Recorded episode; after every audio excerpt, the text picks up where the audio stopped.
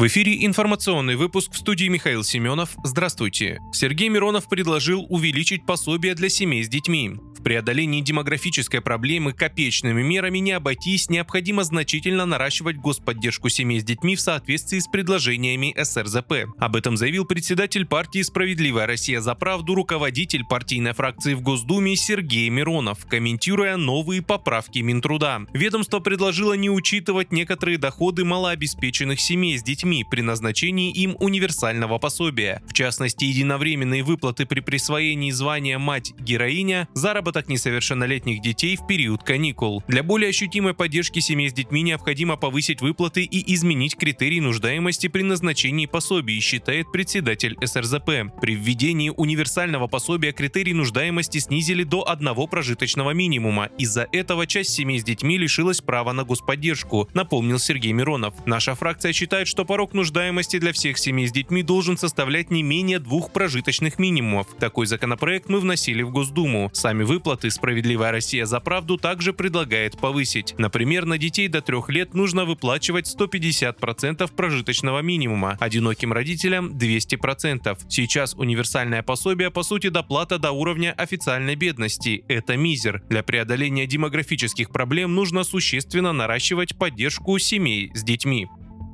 Глава МИД России Сергей Лавров прибыл в город Йоханнесбург в ЮАР, где примет участие в саммите БРИКС. Самолет министра, как и во время январского визита в Приторию, приземлился на базе ВВС ЮАР Ватерклов. Напомню, ЮАР пригласила поучаствовать во встречах в рамках саммита БРИКС более 60 стран. По данным южноафриканского МИД, президент ЮАР Сирил Рамафоса пригласил лидеров 67 стран. Президент России Владимир Путин не поедет на саммит и примет участие дистанционно.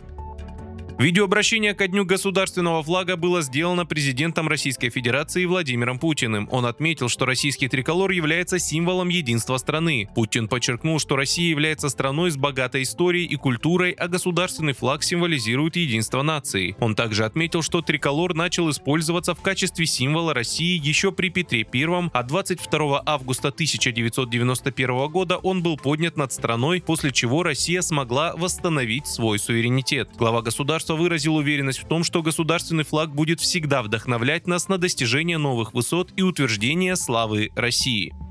Суд в штате Джорджия согласился оставить экс-президента США Дональда Трампа, обвиняемого во вмешательстве в президентские выборы 2020 года, на свободе под залог в 200 тысяч долларов. Суд установил для Трампа более жесткие требования, чем для других фигурантов, некоторые из которых также договорились о залоге. В частности, бывшему президенту запрещено угрожать другим подсудимым или свидетелям через социальные сети или опосредованно в любой форме. Бывший президент обвиняется по 13 пунктам, среди которых нарушение закона штата о борьбе борьбе с рэкетом и коррупцией, подстрекательство к нарушению присяги государственным служащим, заговор с целью подлога и подача ложных документов.